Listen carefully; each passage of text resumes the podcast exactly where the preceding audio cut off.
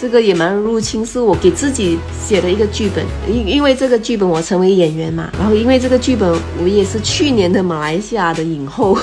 因为我本来不是演员，在这个戏里面演了一个曾经的影后，但是也因为这个电影，我真的成了一个影后。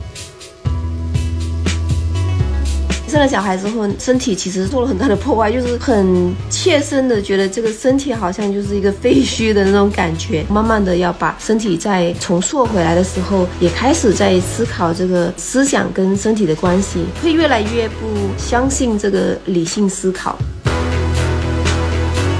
在所有的味觉里面吧，然后酸是最容易在镜头面前看得到的。你从一个人的表情可以看到酸味，你无法隐藏的，就是你一吃一个很酸的东西，你整个脸会皱起来的。就是酸味是一个诚实的味道，对吗？对对对，这个形容的很好。大家好，欢迎收听散场通道，我是麦高芬。今天我们来聊一下正在电影院上映的由马来西亚华人女导演陈翠梅执导的《野蛮人入侵》。那今天到我们节目来做客的呢，也正是本片的导演陈翠梅导演，让我们欢迎她。嗨，散场通道的朋友们，大家好，我是陈翠梅。我台其实之前有做过导演访谈啊，但是翠梅导演这次创下了很多的新的第一次啊。首先，您是所有来我们台导演里面创作经历最丰富的，这应该是您的第三部电影长片，对吧？嗯，第三部长片。同时，您也是我台第一位外籍的导演嘉宾啊！哦，真的吗？对对对对对，希望我们台可以借这次机会成为一个呃国际大台。我们今天要讨论的《野蛮人入侵》也正在电影院上映嘛？我相信可能在听到我们节目的时候，很多听众朋友还没有去电影院看过这部影片啊。在我们讨论具体的影片剧情之前，在我们剧透之前，崔梅导演可不可以先跟我们的听众们讲一下，你要如何向还没看本片的观众去推荐这部影片呢？在你眼里，这部影片它有哪些最独特的、最吸引观众的地方呢？嗯，我自己每次都挺苦恼，怎么去写这个故事大纲，包括你们在豆瓣看到的简介啊，或者是就有一些可。能会把这个电影形容是一个原电影，或者是一个女性电影，关于一个母亲怎么重新获得自己的掌控跟力量，有各种各样的诠释。这个电影的类型本身可能也有不同的混合。那我只能跟朋友们说，这是一个很不一样的电影，它可能就不是在你的意想以内的，它可能会打破一些传统叙事的一些方法。嗯嗯嗯。就我自己，首先就是我得先跟您说，就是我在前天受到邀请去参加本片的北京首映之前，其实对您的了解是相当有限的。我知道您的片子之前有在 First 放过，有在北影节和上影节也放过，但是不巧我确实都没有看。呃呃，我也挺好奇，你当时知道的故事大纲是怎么样？就是有没有人跟你大概说过这个电影是关于什么的？嗯，确实是有些朋友跟我聊到过这部影片啊，他们跟我说的说法是，首先这个影。片它是一个很迷影像的影片，它很适合影迷去观看，里面有很多我们耳熟能详的经典影片的对他们的致敬啊，或者说是调侃。这个当然是非常让我感兴趣的，而且另外一个点是，它是一个原电影。原电影这个概念，其实在我们电台是反复有讲过。这其实是我最喜欢的电影的类型，就是讲电影制作本身的电影，是对电影这个东西本身去做一个自反性的解构的一种类型。同时呢，也有很多人强调说，这个影片它是一个带有女性主义表达的作品。这些因素叠加在一起，我是很好奇这个影片的面貌的啊。我最终在我的观影过程里面也都获得了我期待的这些元素。所以，如果对我上述的那一些元素感兴趣的朋友，那这部影片一定是适合你的。而且我相信，在我们中国大陆的商业院线里面，能看到这样一部兼具以上我提到所有元素的影片是非常非常难的。而且这部影片，就大家可能听到我说了很多特别文艺的词啊，但这部影片它本身也不是一个非常拒绝普通观众的影片，因为它里面有很多非常好看的元素。它首先是一个动作片，其次才是我说到的那些点。嗯，所以在前面的一部分是有点有点像功夫类型片的那种学武的过程嘛。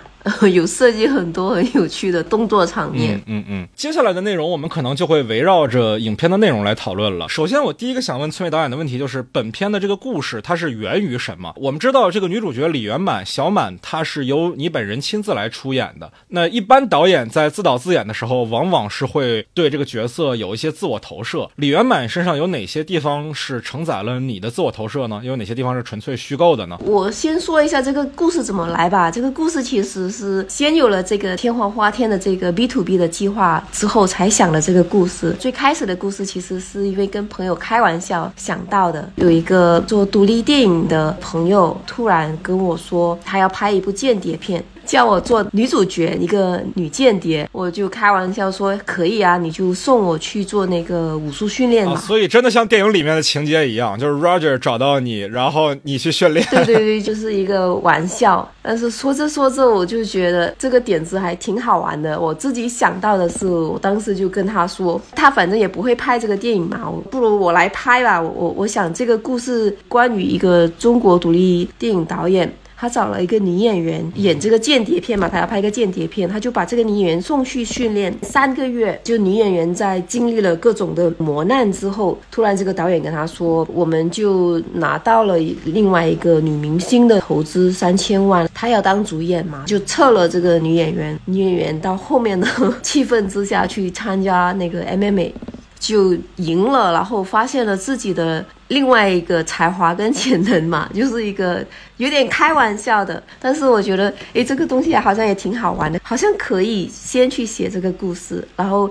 为了要写这个故事，然后做这个背景，我那时候就跟三个朋友去泰国的那个普吉岛，有个地方，它类似是 MMA 一条街，就是整个小镇都是都是训练 MMA 选手的一个地方，我们就计划去那边两个星期去采风，然后也也谈论剧。本去看景啊什么的，但是去之前，我那时候小孩三岁，就没有人照顾，我就要带着小孩去。然后带着小孩去，其实什么都不能做，就一直要陪他，然后也不能开会，也不能真的去看景，然后所有的计划都被打乱。其实当时是挺崩溃的，就觉得大概没有其他导演像我这么狼狈吧，就是作为母亲的一个 困境。然后转念就觉得，诶，其实这个困境很好，就万一这个是发生在这个女演员。身上呢，那这个女演员如果她也是一个母亲，那她要参加那个武术训练，但偏偏她要带着小孩，训练难度就增加了嘛。然后她可能就年龄就更大，可能这个还是她一个非常难得的，可能是最后一次机会可以做女主演嘛。她会非常珍惜这个机会，但是现在阻碍就更多了。后面当这个导演跟她说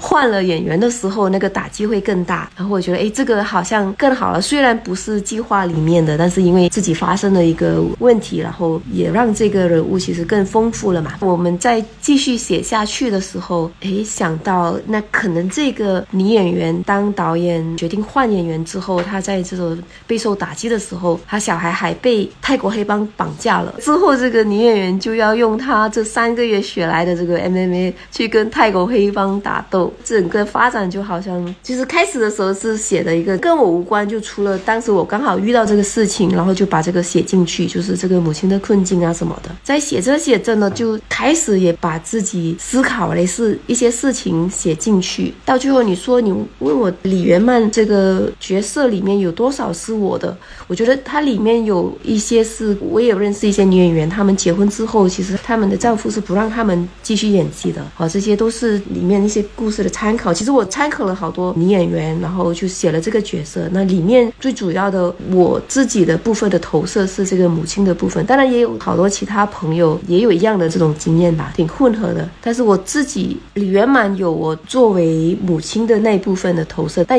演员的部分就完全没有啊。我本来就不是一个演员。对，确实这好像也是您第一次自导自演，对吧？对对对对，之前可能有玩票性的给朋友演了一些小角色什么的，这个还是第一次很正式的演出。但是我自己觉得，因为我还算是有多重身份吧，那母亲的这个身份或者。作为女性的困境是在这个李圆满身上投射的，但是作为创作者对创作的思考、对电影的思考投射，其实是在那个男导演身上。比如说男导演说的这些，年轻的时候剑就是一切嘛，那到了现在一切就是剑，这个是我自己对电影的想法嘛。那他是从导演身上投射出来，但是我作为创作者的一个投射。也就是说，在创作这个影片的过程当中，您是把自己拆成了两个部分。我其实很多电影的这些人。物他一般都是这样，因为因为我很常设计这种类似自问自答吧，然后有一个对比了，但是都还是自己跟自己在讨论，因为我我很常探索一个问题，会需要不同的想法，然后我设计里面会有两个人物，他可以帮助我去讨论这种问答或者是这个冲突，其实也是我思考的一个方法。听您讲这个影片创作的历程啊，一开始设计是一个演员，一开始接到了一个功夫的角色，然后练着练着练着，导演不需要他，他自己却把功夫练成了，是的，很像《一代宗师》里张震的经历啊。真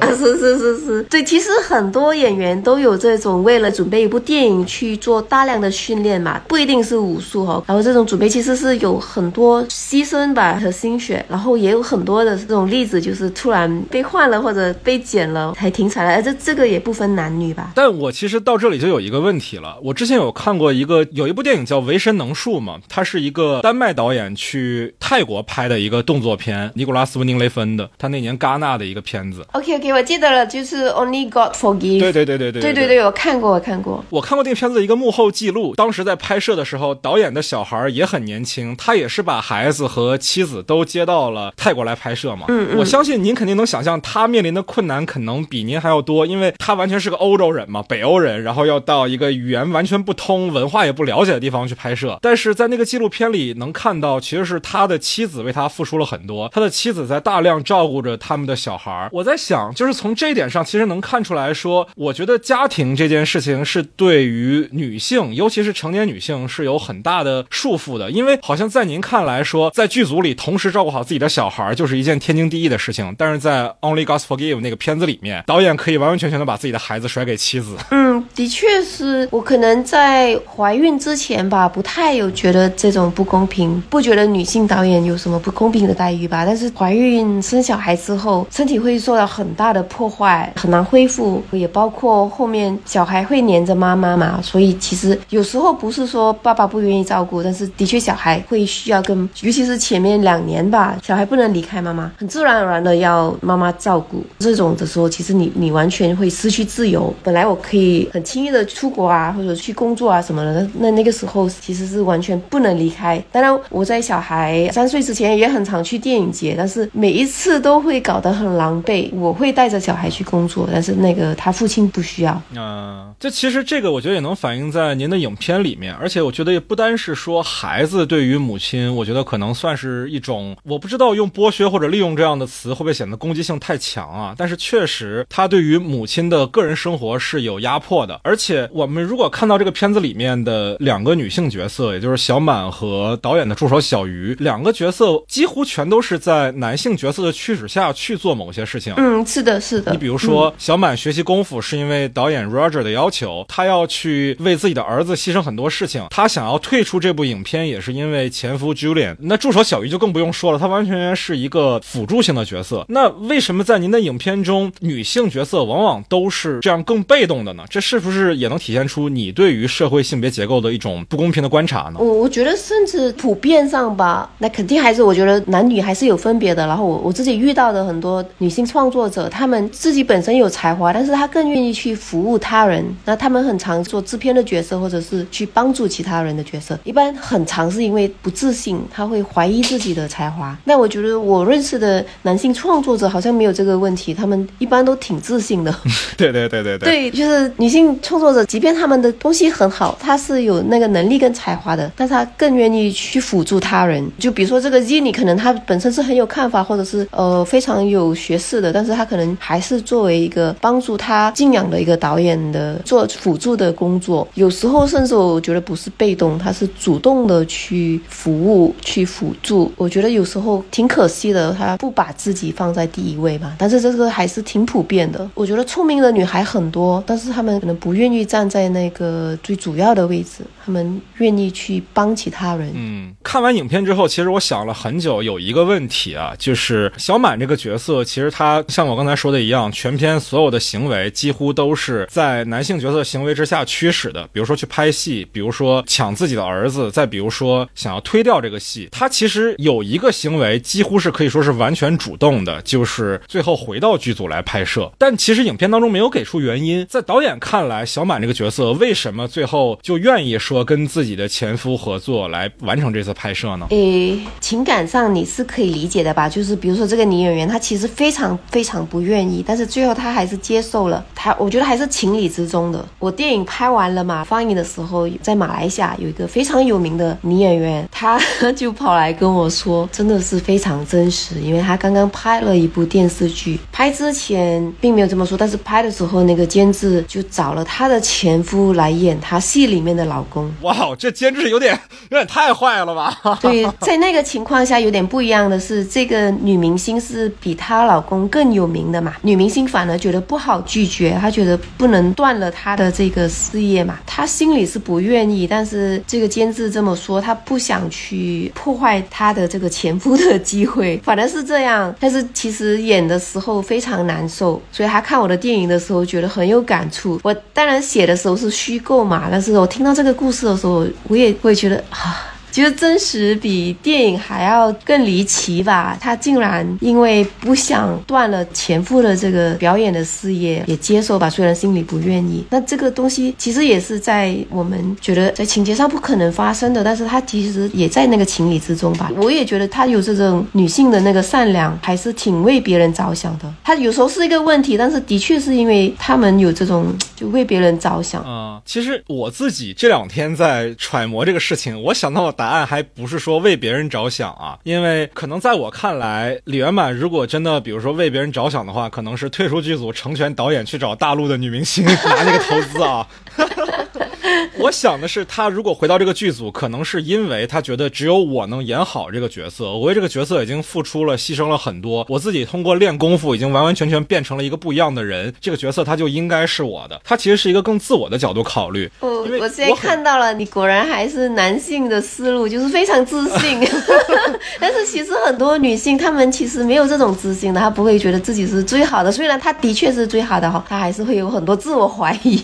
导演毕竟已经拒绝了黄露露嘛，推掉了人家的三千万，还是要把这个片子拍完嘛。我觉得他比较是这种情理，还是一个老朋友嘛，还是要不能把这个东西搞砸了这种想法。当然，我们也不需要说把这个东西说明白吧。但是我觉得是会发生的，但是不会是因为他觉得自己是最好的，还是比较女性思考。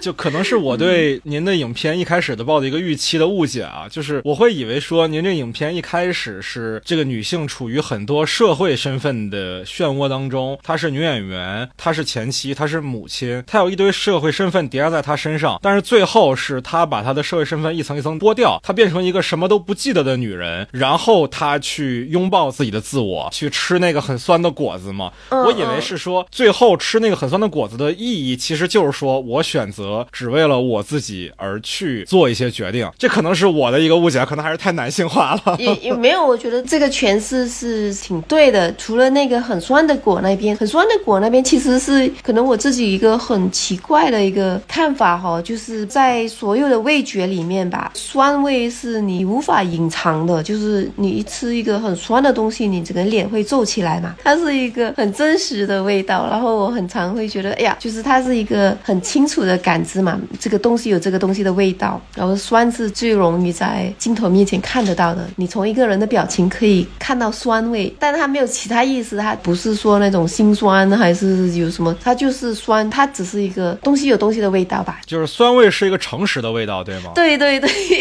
啊，我理解。这个形容的很好，就它是一个你无法隐藏，还是一个诚实的味道。嗯嗯。所以我会以为说到最后，它会变成一个纯粹的女性自我流露的观点。就是如果您说她还是说出于对于前夫或者导演的照顾才选择来接受这个影片的话，我觉得她怎么又投入到一个社会身份里了呢？会觉得蛮可惜的。其实，嗯，我不觉得在那个阶段她有那个自主的行为，反而是应该是身不由己的那种。虽然不愿意，但是还是去做。在那个时候啊，这就是所谓的灵魂才是身体的牢笼，是吗？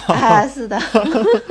对对对，这点其实我也很想跟您深入讨论一下，因为我们文化里面大家都会常说身体是灵魂的牢笼，你的灵魂才是你自己，才是自由的。但是您这个片子里面，其实在强调一个地方是灵魂才是身体的牢笼，是你的灵魂束缚了你的身体。女演员好像是通过习武找到了自己身为自己的力量，是一种身体上的变更。就像师傅训练他的时候说的，不是说你的思维是谁，你才是谁，而是说别人打你的时候，你害怕了，痛的是谁嘛？然后那个要躲的那个是谁？肯定是你自己嘛。这个害怕被打的，这个要躲避危险的，这个要生存下去的吧，就是你自己嘛，最原始的那个自己。嗯嗯，因为这个表达，其实我觉得在电影里面，甚至在文学里面啊，其实都是蛮罕见的。文艺作品往往会更看重灵魂的部分，而且我也知道崔明导演是一个对文学涉猎有很深研究的创作者。你看了很多很多的书，你自己也写过一本书，可能不止一本吧，但是我确实只知道一本啊。嗯嗯，嗯就就就这一本，这个也是生了小孩之后的一个很大的改变，因为生了小孩之后，身体其实受了很大的破坏，就是很切身的觉得这个身体好像就是一个废墟的那种感觉。在后面的时候，其实会更加思考这个身体本身，把身体的感知啊什么的，然后慢慢的要把身体再重塑回来的时候，也开始在思考这个思想跟身体的关系，会越来越不相信这个理性思考，因为我们每次说我们在在思考的时候，其实只是有语言的思考嘛，用用语言来思考，理性的思考是逻辑的思考，但是这个所谓的理性的思考啊什么的，其实有点在欺骗自己的，因为我们会把很多东西合理化，而这个合理化的过程，其实它不是还原真实哦，而是自己去想一个理由，让现在的结果看起来比较合理嘛，然后会更加的觉得，其实身体才是真正的去感知的，然后这个身体才是比较知道自己在做什么吧，因为可能做武术训练之后，会去思考这个身体本身其实也是一个思考方式，就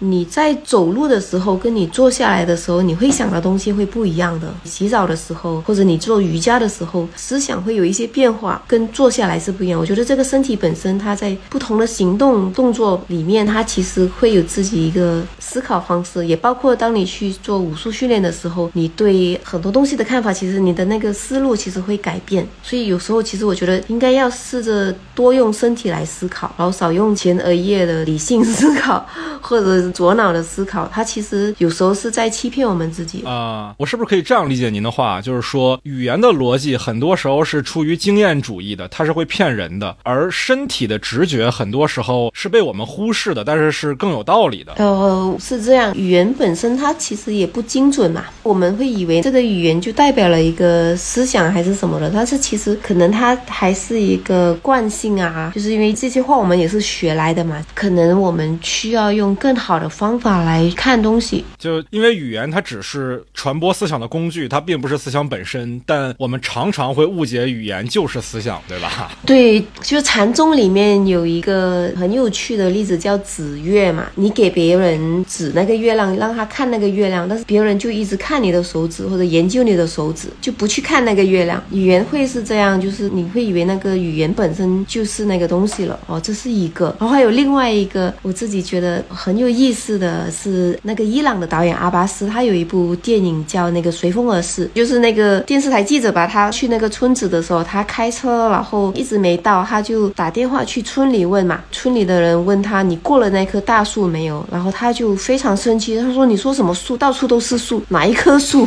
然后那个村里人就很淡定说：“哦，他还没有过那棵大树。”电视台记者继续开，啊终于看到一个巨大的、非常大的，就是你不会再怀疑了，就是那一棵树。他才知道啊，说的是这一棵树。我觉得这个东西很有趣，你的确是必须看到了、经历过了，你才能明白别人在讲的那个是什么嘛。在之前其实是非常烦躁的，你们在说的是什么？知道的人也没有办法跟你形容，他只可以跟你说你还没有到，你再继续走。因为我觉得语言还是有限的嘛，很多东西是说不明白。看过那个大树，你知道我讲的是什么嘛？但是你还没有看过的时候，你可能就会觉得你不会指路嘛，你到处都是树，你为什么跟我讲你经过了一棵大树没有？这个其实有时候也是在我们拍电影的时候，就是观众看电影的时候，他是带着自己的经验来的嘛。那你十多岁的时候，可能还没有谈恋爱的时候，你看一部电影，跟你三十多岁的时候经历了很多事情之后看一部电影，你看到的东西会不一样。有时候在电影创作的时候，我们其实也不知道你要写到哪一个程度，就是有些东西观众必须有了某一种体验，他才可以明白你要说的事情。是的，是的，是的，总有些电影在我们这个时代看起来还不够好。好，但是在下个时代被奉为经典，对吧？也有可能是这个，但是也有另外一方面是创作者本身创造那个大树的时候，他没有创造的足够巨大跟壮观，别人也不会有那个感受，这个也是另外一面。我是觉得这个故事非常有趣吧，可以谈到很多关于表达的问题。嗯嗯嗯，其实我刚才就有个地方我没有说完啊，就是您的那本《花生与豆腐同时》那本书，其实就是一些随笔的合集吧。其实我之前在马来西亚有出过一本书，叫《横斋里早》，在中国这边其实就有一个出版社，他觉得那个很有趣，然后他把《横在里早》再加之后的一些呃微小说啊什么的在合集，但是他换了一个名字叫《花生与豆腐同时》啊。这名字不是您自己选的吗？这个名字是我选的，他觉得不要再用《横在里早》，所以我就给了一个新的书名，用的是金圣叹的典故是吗？对对对，因为我非常喜欢金圣叹，然后对我有很大的影响，应该就是我不同时期的，其实有一些甚至是我中学时候写的一些散文啊，什么都放进去，然后有一些是关于电影啊创作的，然后有些可能也是我自己本身的一些经历什么。嗯嗯嗯，我看您的微博的名字也能看出来，您对文学是有很深的关注的，因为您的微博叫陈翠梅的微小说，对吧？它不是叫陈翠梅的动作片。对对对，因为我开那个微博的时候，主要是为了每天写一篇微小说，其实那时候会每天发表一篇。二零一零年的哇，十多年前。对对对，后面就没有写。其实里面有一些人他误会我是写小说的，因为我很久没有出现嘛，就我看到后面有人评论说，哦，原来陈翠梅后来开始拍电影了。就是不写小说了，就是很多人可能是从这个微小说先认识我，呃，就不知道我以前拍过电影。原来如此。我们刚才有提到说，您是通过练武来觉悟到身体有的时候比大脑的思考要更准确。那您的练武的是从生完小孩之后，是为了恢复自己的身体机能吗？还是说什么契机呢？呃，那个是主要的原因，就是想要重新去塑造自己嘛。开始的时候还是先去学拳击啊、泰拳什么的，后来比较是迷上了那个巴西柔术。差不多在那个时期，因为有这个计划，所以就开始写了这个关于 MMA 嘛。后面写着写着就变成要去拍这个《谍影重重》，所以因为《谍影重重》里面它的那个动作设计，它是用了菲律宾武术和马加术，所以后来为了电影还去学了这两个。啊，就我们能看到那两根短棍嘛，就是一个非常标准的菲律宾武术的代表，对吧？对对对。说到这儿啊，我们细访《谍影重重》这个段落，其实我想跟您聊一聊，就是片中有很大篇幅的动作戏的展现。那以往您的影片，我个人觉得还是受台湾电影的影响比较深，比如说《侯孝贤、杨德昌》那种风格的，是长镜头慢慢拍的，有大量的两个人对话或者说是沉默的暧昧的戏份。但是到了这一部里，有大量的手持镜头、快切镜头，大量的动作戏。那这一部分，您是完完全全出于您的个人表达呢，还是说有一部分也是为了市场考虑呢？哦，那个手持镜头或者是比较多的这个剪辑镜头，也是因为后来要进入那个谍影重重的部分的时候，不能太突兀嘛，所以他从前面开始就是用着同样的风格来拍摄，就是有一点模仿吧，摄影风格。嗯嗯嗯，就这一段，就如果有看过《谍影重重》的影迷，其实很快就会意识到说您是在啊戏仿吧？我觉得是一种戏仿啊，就是对于他的一种解构。是的，是的，尤其是那个用那个警察的警棍来打两个警察的，是一个经典的镜头嘛。所以如果熟悉的话，他们从那一场就看得出来进入了谍影重重。对，而且到后来都不单是动作戏了，包括染头发这个戏，就是对对，镜头的语言也完全一样。其实抄了很多，包括在镜子前面问自己是谁啊，都是里面特别经典的场面嘛。开始的时候真的就是有点开玩笑嘛，觉得这个东西很好笑，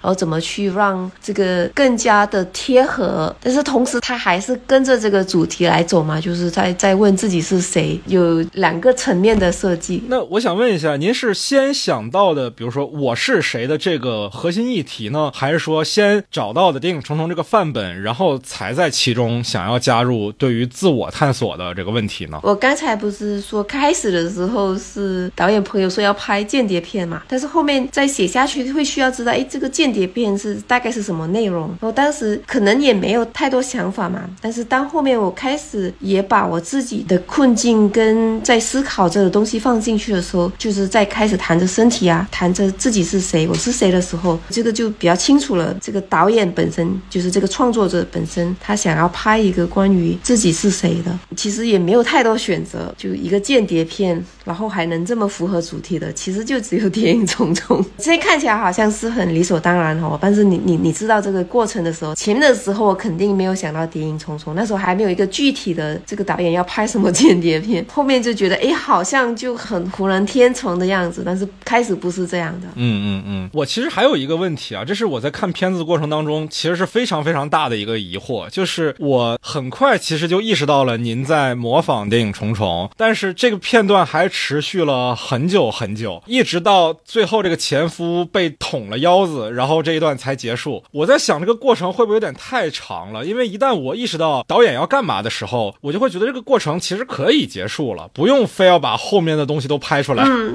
但是在那个情感线上要去建立，就是这个初次相遇，他冲进去，他不是哭的，哭的很厉害的时候，其实比较是没有办法跟前夫演戏，他的情绪是错的，然后也包括他好像特别有攻击性，就是 好像要杀死人家，那些可能其实是戏外的，就是他有点出戏，所以其实那个部分要处理的，表面上看来是戏中戏嘛，是一个间谍戏，但是在这个电影里面，就是在这个野蛮人入侵里面这一段的意义比较是他跟前夫的关系，那他需要一点时间来建立。从前面的开始一起演戏的时候，他那种情绪化嘛，就非常不能接受，一直在哭啊。就人家明明帮了他，但是他要杀他，也不在导演的剧本里面。剧本里面他应该只是要给他看到怎么用叉啊、筷子啊什么的，但是他好像有点过度的暴力嘛。还踢了人家一脚嘛，后面其实是他的出戏，就是一个对前夫的报复，在这个演戏的过程里面，再到后面他其实有点原谅了他嘛，把他一脚踢到那个沙发上的时候，他其实有点软化了，好像发泄了那个之后，他后面其实是渐渐和解了，教他怎么防卫自己的时候还有点暧昧嘛。但如果你是第一次看的时候，你是觉得哦，他们好像慢慢有了这个关系什么的，但是后面。知道了，你在回想的时候，其实它是重新去和解的一个过程。这个需要点时间，所以其实就不是谍影重重了，就有两个戏在平行进行嘛，一个是谍影重重，一个是这两个人的关系的改变，然后到最后的和解，其实其实很难处理。我当时可能也没有做的太好吧，就是因为有点太分裂，不合逻辑。肯定第一次看的时候是没有注意到那个，你就只是在看这个谍影重重嘛，所以这个部分有点难处理。我个人的建议啊，我觉得我自己看的时候，一个很大的疑问是我没有意识到，其实那。那个男演员就是他的前夫，我直到宇宙冲上来喊爸爸的时候，我才意识到原来他就是前夫啊！我觉得如果你前您前面稍微铺垫一下，比如说呃，他前夫长什么样，其实大家在第一遍看的时候，可能就会迅速的理解到两个人的人物关系。但是就不要，就是真的就是要你再回想，明白了，就还是想骗一下观众。一开始 是的，是的，哎，这个其实也因为我看《心花怒放》嘛，那个宁浩的《心花怒放》的时候，我非常佩服那个剧本的那。那个 设计叙述性轨迹，我觉得那个特别好的，就是在你一直期望这两个人会在一起的，你觉得他们应该就是天生一对，你非常想让这个男主角尽快的到云南大理去，你觉得这他们应该是在一起的。然后后面你发现，原来这个就是他的前妻的时候，就是特别伤心，对吧？然后也能了解他为什么那么心痛嘛。这个其实我跟您的理解很不一样哎，我反而不会伤心，是吗？因为我觉得他整。个一直在建立的时候，我已经觉得他们应该是要见面了，然后一直很期待他们见面嘛。对啊，但是我自己在看的时候，我的感受是他们是见到面了的。他们所有之前我们想象中可能发生的好事，也许都发生过，只是感情最终还是有终点，他们还是分开了。但这并不意味着他们这一路都是浪费，他们最终见到了。我觉得这比两个人千难万险的来到了这儿，最后擦肩而过要好得多。可能是我的理解啊。就因为前面的时候你完全没有看过他的前妻，然后当你意识到这个就是前妻的时候，你你突然真的是会能明白他的那种心碎嘛？我其实也有点讲这个感觉，就突然明白，就是哎呀，他还是爱着他的。我明白你的意思了。那我还有一个问题，就是这一段打斗，我个人觉得拍的还是有一些粗糙的啊，而且有些地方我觉得是您是故意处理的，有点就是喜剧化，比如说捅完人之后还有一个像亮相一样的镜头，我比较好奇这种粗糙感是故意而为之的，还是说因为成本所限，所以只能选择这样的方案了呢？呃，成本肯定是一个问题，因为如果要做得好的话，其实还是我会需要更多的彩排吧，然后更长的那个拍摄时间，就拍摄时间真的很短，我们一共只有二十一天的拍摄天。三周啊！我的天，好夸张。对这些动作场面就花了很多的时间嘛，不能太讲究。就其实很多时候就是拍三遍就在下一个镜头上，不能要求完美。我能看到很多是剪辑的时候才调整出来的一些方案。也对，不单只是动作，我觉得很多是后面剪辑在在补救的。哇，只拍了二十一天，您的片长我记得是一百零九分钟，也就是说平均每天要拍五分钟以上的素材，我觉得这个也太恐怖了。是是是，对对对，因为预算比较低，所以就只能是这样。嗯嗯。我看您其实一直是在坚持一个低成本的创作嘛。这次您选的是这个 Panasonic 松下的 S1H 这款微单机器。之前我看您也拿佳能的五 D 来拍过。其实我相信您是有资源能用到更好的设备的、更丰富的团队的。那为什么还是选择来低成本的创作呢？主要还是我需要那个创作自由吧。然后这一次呃天花花天的投资嘛，我可以任何玩，他其实也不会去管我的剧本什么的，我可以不断的想一个新的东西啊。其实我跟你提的都是挺啥的，我开始想的东西，但是慢慢慢慢发展成这样，也是因为他们容许我去玩。这个创作自由是挺重要的嘛，也不是说我追求低成本哦，可以说我追求创作自由。那如果有有更高的这个投资，他也可以容许我这么来拍的话，我当然很愿意，就不是说一定要拍低成本制作。明白了，明白了，明白了。那您自己作为创作者的这部分自我，刚才我们有聊到投射在了。片中 Roger 这个导演的身上，嗯嗯，这其实可能也是我在片中没有理解的一个地方啊。就这个导演他身上有很多的男性的特质，比如说，我个人觉得，不管是他跟小鱼之间，还是他跟小满之间，都有一些暧昧的地方在啊。因为啊，的确有这个设计。对对对对，就是 Roger 有提到你谈过很多前男友，然后在提到导演两个字的时候，两个人都笑了。我觉得这是一种暗示吧。的的确是，的确是，嗯，就是他们也曾经谈过恋爱嘛。然后现在好朋友嘛，友情最重要。就是在确认这个关系，朋友关系，然后跟他的助理也是嘛，有点暧昧嘛。对对对对，我在想说，您在这个角色身上投入自我投射的时候，为什么还是把他设置成一个男性呢？就有没有考虑过是一个女导演来做？因为女导演显然是跟您的自己的身份是更接近的。如果这个片子它是一个女导演、女演员的故事的话，我是非常明确能解读出来说，这个导演身上有一部分是你的自我投射。但是因为性别关系的一个置换，我一开始看的时候还有疑惑。说这个导演的角色的存在到底是因为什么？直到影片的最后，最后一个镜头也交给他的时候，我确定说啊，这一定是有您的自我投射。但在前面，其实我都是怀疑的，我是不确定的。嗯嗯嗯。当然，他也不单只是我吧，他他也包括我其他的导演朋友的一些经历呃 混合体。其实就算是李圆满吧，他也是可能我认识了几个女演员的一个混合体，他不会说完全是我。比如说那个里面的笑话，就是你谈的每个女朋友都是一样。样的也是我对另外一个 一个好朋友的那种笑话，好像男性确实比较容易这样。我真的。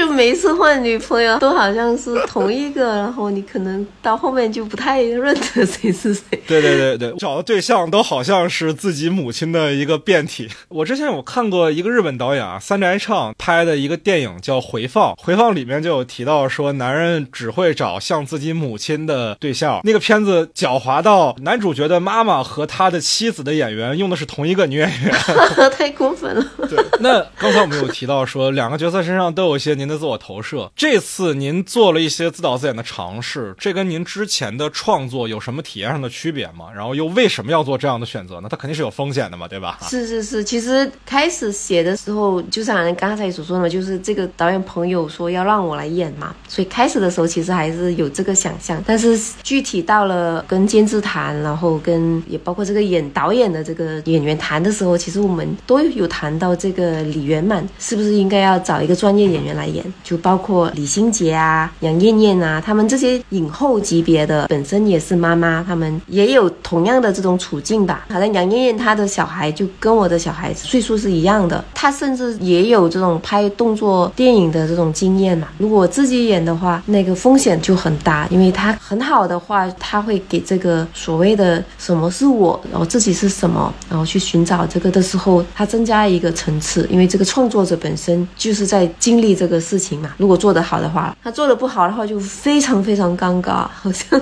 嗯，这个电影就最好不要给人看到了的那种，所以就非常冒险。但是后来我们觉得。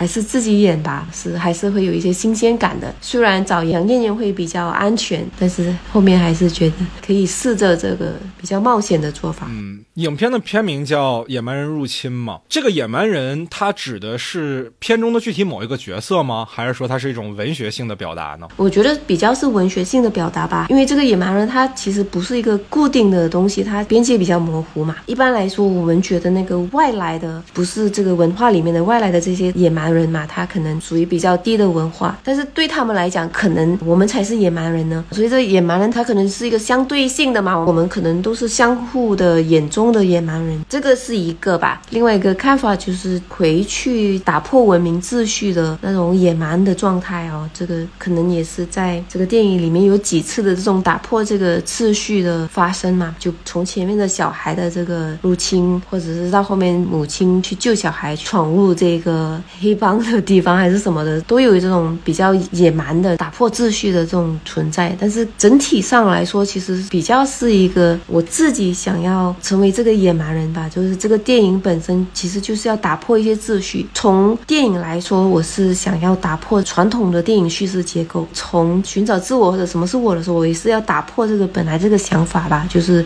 再重新的再去想一下。所以它有不同的层次。那我是不是可以理解说，我们刚才有谈？到的让自己的身体来做出反应，去打破灵魂的牢笼，这样的人就是你片中的野蛮人呢？也的确是因为我们一般会觉得我们有灵魂的、理性思考的是比较高尚的，然后这种身体性的、低级欲望的，我是 比较低下的嘛。但我自己会越来越觉得身体才是最真实的。我们这种思想本身、这种灵魂本身，它其实是非常虚假的，自己去给自己。自己编造理由啊，被这种社会条则所规范。比如说，我们说要要成为一个好人，好人有好报啊，这些其实它还是一个挺虚假的。怎么去规范你的东西？这个东西其实，在自然法则里面是没有道理的，它不是一个自然的东西。对对对对对，它是文明的，它不是自然的，对吧？是的，是的。我觉得可能要更加去感知这个身体看到或者感知到的东西，不要太去依赖思考本身。当然，我只是觉。得我们我们现在太看重理性思考吧，不太去相信身体的思考。嗯。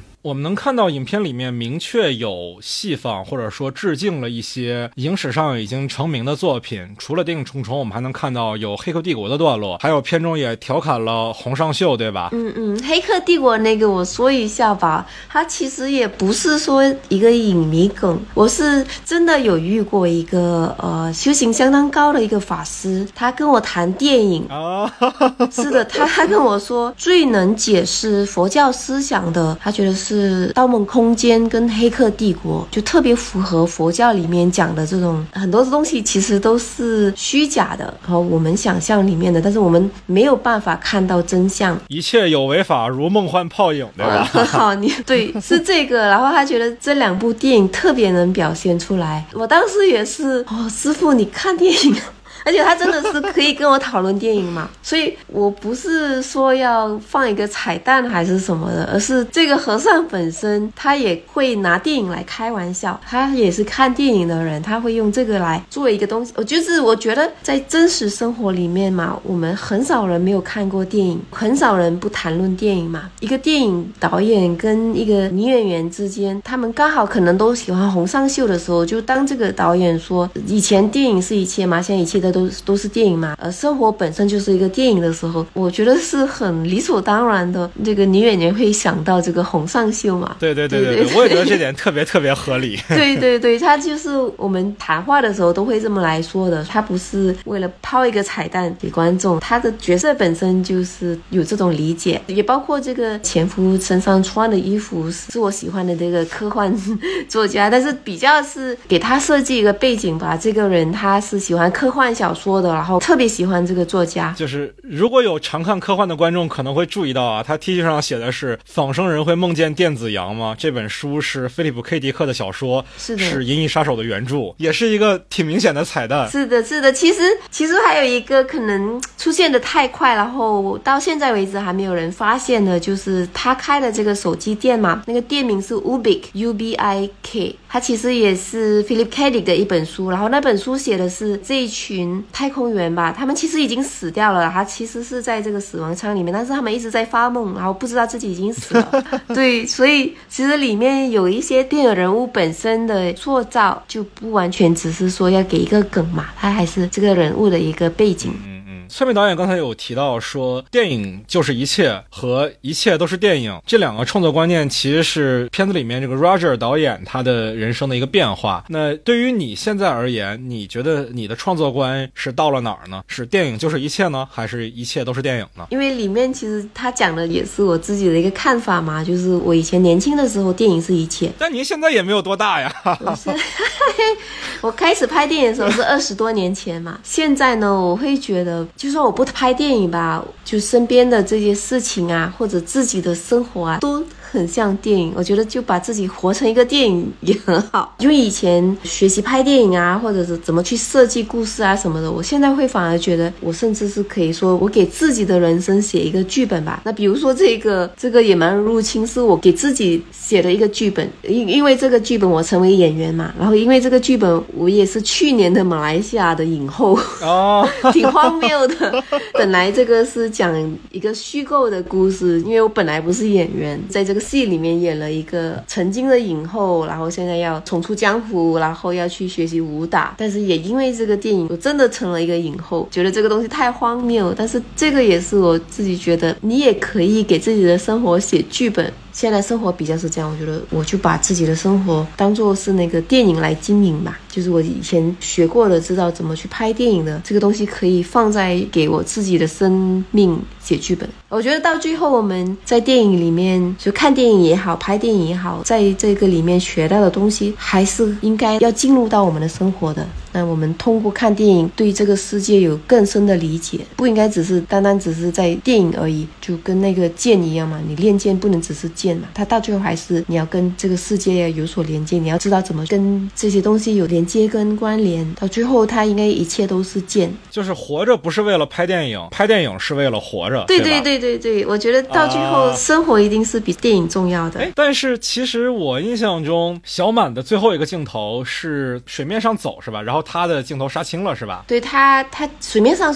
走嘛，然后回到那个剧组，然后他坐在他的前夫和孩子的对面，看着他们。嗯，但是 Roger 的最后一个镜头就是影片的最后一个镜头嘛，是在海面的那个玻璃桥上，然后还在耍着短棍，但是又找不到对手。是不是说 Roger 本身还没有从戏里出来，他还沉浸在自己的电影里面，他还没有回到生活当中呢？因为我们能看到小满回到了生活里面，所谓李圆满嘛，对吧？但是导演本本身可能还在自己的电影里面呢，因为导演他毕竟还是我自己的一个投射嘛。因为我最开始的时候的那个问题哦，自己是谁啊？他在第一个问题自己是谁的时候，的确从罗师傅那边找到了答案嘛。第二个问题其实要问的是，你失去记忆的时候你是谁嘛？然后到第三个问题是这个和尚问的，不说姓名，不说职业，不说关系的话，你是谁？你以为这个李圆满已经弄懂了嘛？他在水上行走的时候，其实有点。像是他已经觉悟了 或者明白了就看了。那这个其实是 Roger 自己的影片的最后一个镜头嘛，看起来好像李圆满找到了答案，但是在全部人离开了，他在自己在那边走的时候，他其实是好像不满意的。那主要是在真实生活里面，我自己我自己也没有找到答案。我其实没有你问我这个问题，我还是答不出来的。所以后面导演那个比较是我自己的结论，就是这个问题我其实还不知道，它还是比较空的，没有一个答案。还是希望观众呢，电影结束的时候还是会带着这个问题，虽然有点不负责任，就是没有给人家一个答案，但是我觉得这个问题还是挺值得思考的，挺重要的一个问题。嗯，我看您的影片的时候也觉得，其实您没有给自己一个答案啊。嗯，也真的想不出来，我觉得这个太难了。对对对对对对对。那我还有一个问题，就是影片最终的这个现在的成片，跟您一开始在剧本阶段，或者说最最最初的那个设想，它的相似程度是多少呢？如果你说最初的那个设想吧，那个肯定差很完全不一样了，对吧？对对，开始那个我只是为了好玩嘛，做一个特别简单的，但后面还是不断的会把自己遇到的一些东西啊放进去的时候，它就变得越来越复杂。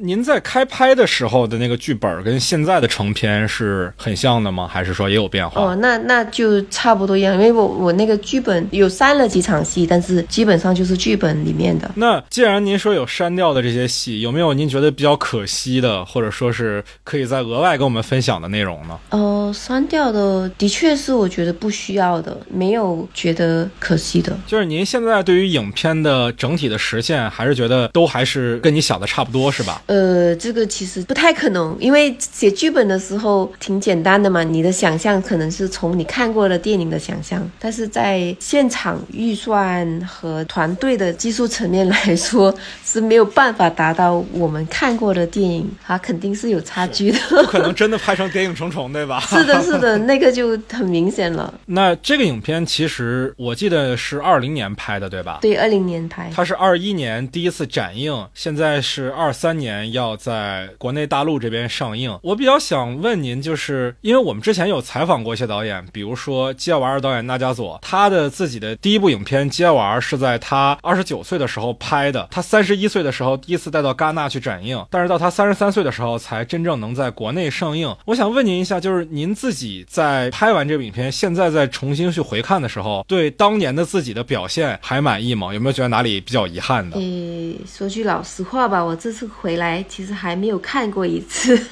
对我其实有两年没看过了，不知道。那当年呢？二一年看的时候 感受是什么样的呢？每一次拍电影吧，呃，尤其是初剪的时候，我都会那种非常失落的，因为也跟刚才讲的，对对对，我知道，在剧本的想象嘛，拍出来，然后你一看那个初剪，肯定是大失所望，呃，怎么会差这么远？每一个创作者都经历过，就是初剪的时候觉得这个片子要完了，哎呀，我的天哪，我配当导演吗？这种感觉，我觉得每个创作者都经历过。是的，是的，啊，一般可能一年后、两年后看的时候，就完全忘记了那个剧本嘛。我一般那个时候就可以觉得，哎呀，其实还拍的挺好的。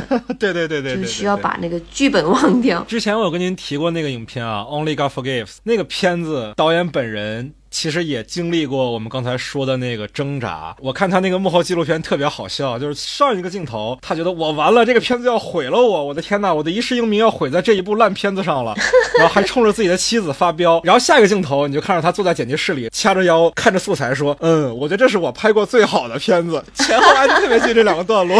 是的，是的，的确是有这种经历。对对对对对，这创作的过程实在是太有意思了。我接下来还想问您一个影片里面的细节问题啊。这属于很细很细的了。这个影片里面，它的语言体系是非常复杂的。小满他自己跟孩子说话的时候用的是马来语，跟导演说话用的是普通话，跟师傅们说话的时候用的是粤语。他还会说缅甸话，还会说泰语等等等等。首先是这种语言混用的情况是东南亚的一个常态吗？其次，我还想问一问，就是在语言的选择上，有没有说哪种演员象征着小满本人的某一种身份呢？这个语言复杂，在马来西亚是的确是是。这样的情况，可能缅甸跟泰语就比较少，但是诶，比如说我自己本身吧，跟朋友可能是说中文的，但是我跟我的小孩是讲的英文，因为我前夫一家人都讲英文，然后从小他习惯讲英文，他不会中文。然后我出去买东西，可能讲的是广东话，因为我们在吉隆坡讲广东话的华人比较多，可能也有一些场合是说马来话，所以我一天里面可能最少要说四种语言吧。我的天哪！那我跟我的家人哈，我们家里是讲闽南语的，语言环境是很复杂的，但是而且真实情况它更复杂。比如说我们一桌子朋友说话嘛，可能我跟这个朋友讲广东话，然后转过身就跟这个朋友讲普通话，然后可能另外一个朋友讲英文，因为大家可能背景不一样，有些是中文教育的，那有一些他英文教育的不会说中文，但是他家里是讲广东话的，一桌子的人说不同的话，也是因为我们马来西亚很常有这个状况，就是我第一次遇到一个人，然后我要从他的外形来判断要跟他说什么话。比如说一开始我觉得，哎，他应该是个讲英文的，我跟他开始用英文讲话，然后我们后面发现，哎呀，原来人家也会讲中文，但是我们还是继续会用英文来讲话，因为习惯了。啊，这个东西别人看起来就觉得很奇怪。但我觉得我们最厉害的哈，比如说这些缅甸难民，他们来到马来西亚，一般就是去餐厅打工，然后马来西亚餐厅就很麻烦，你在这个餐厅里面，可能那个顾客是马来人，可能顾客是华人，顾客可能是印度人，所以这个缅甸人他们来。到马来西亚还在餐馆工作，他其实要学三个语言，讲马来话的，讲英文的，或者讲广东话吧。在吉隆坡一般要这三个语言。那缅甸人我就觉得他们特别厉害，他们真的可以很快学会，因为他们从外面来，然后老板会要训练他们这个基本的点餐的，同时学三个语言。哦，我其实觉得这是一个非常非常好的影片的题材。当一个人选择用一种语言说话的时候，其实是他对对话的对方的一种一种理解，对吧？嗯嗯。那。片中我们能看到小满是在用不同的语言来应付不同的场合，哪种语言其实是属于他自己的呢？是他跟大师说的那种语言吗？那是什么来着？我其实不太记得。哦，那个其实我们那边的印度人是讲淡米尔语，好像在印度它有八十个语言吧。淡米尔语是印度南方的，以前来到马来西亚的印度人多数是从南方来的，所以他们用的是淡米尔语。所以小满跟大师说的淡米尔语也是大师更习惯用的语言。对吧？嗯，这个其实也是假的啦。其实，因为我们其实马来西亚华人就不会说淡米尔语，比较是用英文来交流吧，跟印度人。但是拍的时候的确是用英文拍的。因为我们请的那个演员，他他是印度人，但是他本身是英文教育，他是一个英文剧场的演员，所以他比较习惯用英文。但是整个电影拍完之后，我们觉得，哎，这个用英文太别扭了，因为之前都是这种多元文化嘛，但突然加一个英文进来，觉得有点奇怪，所以配音的时候再改成大米尔语，比较是事后的一个决定。那这块我可能问您一个关于角色创作的问题啊，就是在您的构想当中，小满这个角色他自己的母语是。什么呢？什么是属于他自己的语言呢？嗯，比如说你问我吧，我自己本身我也挺难说的，因为我从小七岁以前只会讲闽南语。你可以说闽南语是我母语吧，但是你如果要我用闽南语来跟你谈任何事情，我谈不了。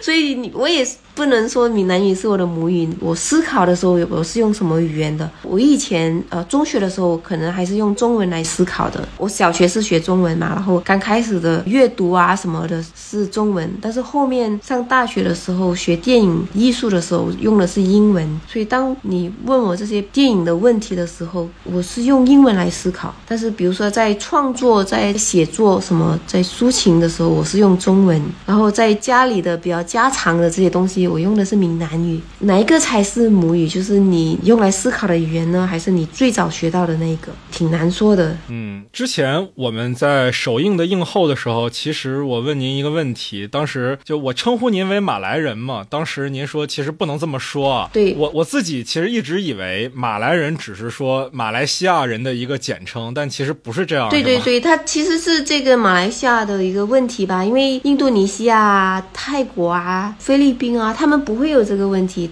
虽然是当地的华人，但是他们在那个身份认同上也认为自己是印尼人。但是在马来西亚，因为我们从小就被教育三大种族，不断的强化这种，就是每次我们填表格啊还是什么的时候，都会填一遍你是马来人、华人还是印度人。而这个我觉得就是所谓的思想限制了身体，就是我我是谁，我是什么族群，是从小被训练的，然后我们呃很清楚的认为我们是华人。呃，他们是马来人，我们就是在马来西亚可能就有这个比较大的区分。我是马来西亚人，没错，但是我不是马来人。您说的这种区别是说像肤色一样肉眼可见的吗？因为我自己没有在马来西亚生活过。也不是哈，其实马来人也不是真的是一个族裔，马来半岛或者是整个这个马来群岛，它。本来就是一个，其实是相当国际化的，因为它从很久以前开始就是这个中西交汇的地方，所以马来人的血统里面，他同时可能有印度、阿拉伯。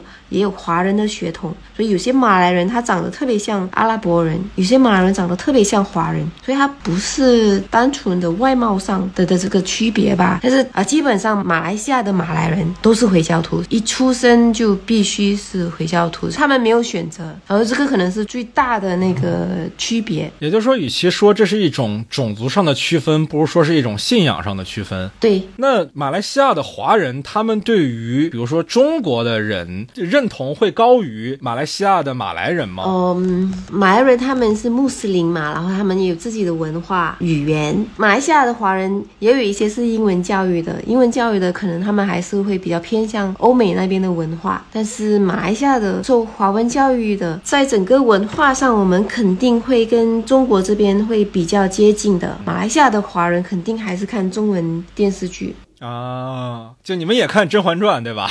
对，对这边的影视，对这边的文化，其实都相当了解哦。我自己本身可能会看这边的电影，然后会知道这边的文学，主要是是语言上嘛，然后另外一个还是文化上的认同。那就有一个问题了，就是片中小满跟宇宙的交流是用马来语的，那这个是怎么选择的呢？因为您自己也说，您跟您孩子交流是用英语嘛？对对对。但是马来语相对而言，它是一个可能在您看来是。外民族的语言，那他们为什么交流用这个呢？我的电影里面其实有一个不真实的地方，就是前夫是一个马来人嘛。在马来西亚来说，如果你嫁给一个回教徒，你就必须改教，就必须皈依回教。那这个李圆满其实应该也是回教徒，但是因为我不想谈这个话题啊啊啊，我理解。因为这个其实就挺麻烦的，如果他是回教徒什么的，所以在片子里面其实没有没有把这个东西放进去，就是他们的宗。教是什么？只是为了铺垫说她的前夫是一个马来人，然后这个小孩，你这个小孩很明显看起来是个混血儿嘛，就是有这个铺垫，他跟这个小孩用的是他的父亲的这个母语嘛，他的前夫是一个马来人。那我想问您一下，就是如果您不想探讨，比如说华人和马来人的宗教差异这个话题的话，又为什么要把他前夫设计成一个马来人呢？你为什么不直接设计成一个华人，或者说是一个印度人，或者说一个哪怕是外国人都？行的一个设计呢？其实没有太逻辑的一个思考吧。写着写着，前面只是写到说拍这个电影没拍成，然后他要救他的小孩嘛，然后到后面选择了这个《谍影重重》。那选了《谍影重重》这个电影的时候，其实我觉得《谍影重重》它也不是一个间谍片，它是一个爱情片，里面其实有很多的这个两个人的那种情感吧，所以那个爱情的成分很很重要。我自己其实就挺担心这个的，因为它里面。还有这种情感的戏份，所以当时其实有提到说男演员是谁，我其实很在意，因为我不是一个专业演员。作为导演，作为编剧，我要把这个《谍影重重》写进去的时候，会需要这个情感的部分，会有这种亲吻的场面啊什么的。但是作为演员，我又不是一个专业演员，会 可以想象，肯定很紧张吧，对不对？对。然后我其实对这个男演员是谁就有很大的要求。我我其实真的是这么对我的那个制片说的。如果要我写这个接吻戏的话吧，就是这个演员必须是 Brown Prairie 啊，对对，就是我我自己想象我可以演这场戏的。呃，他是一个朋友嘛，然后当然我自己也觉得他挺帅的，然后我不介意跟他亲吻，我可以演。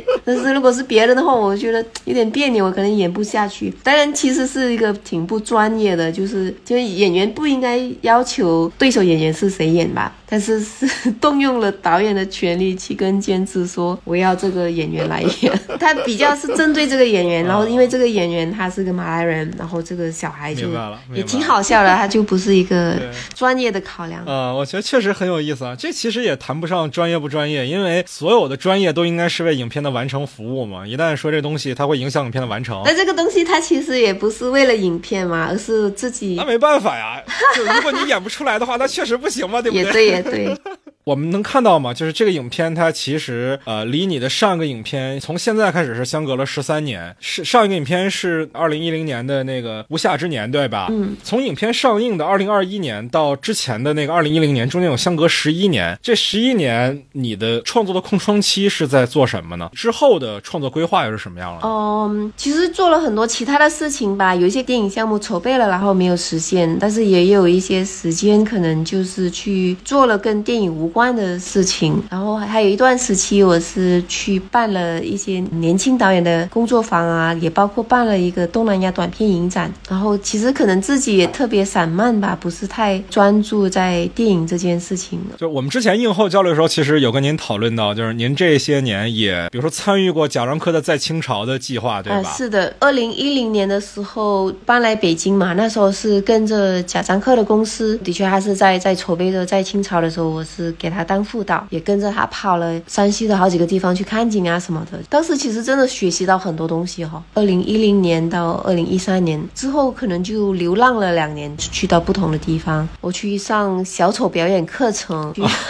去学泰拳，去学 MMA，生了个孩子还啊，对对对，就不是太专注的在电影创作这件事情上。因为我自己前两天是刚从西宁回来啊，有在一部影片的片头看到您的名字，《这个女人》这部片子。对对对，啊，阿烂导演的。对对对对，我们也是在这个契机认识的阿烂啊。我是想问说，这是否也意味着您之后会更多的参与到大陆这边的合作？因为我们有看到陈哲艺导演，他也是一个东南亚导演，然后现在是在中国大陆的工作是会很多的。您是否也会按照这个方向来呢？也因为可能我接触到很多年轻导演吧，然后他们可能对有些项目是希望我帮他们。我遇到好的剧本啊、好的电影的时候，还是非常愿意去帮助嘛。现在还是有在谈着一些年轻导演的电影。嗯，你也很年轻了，真的。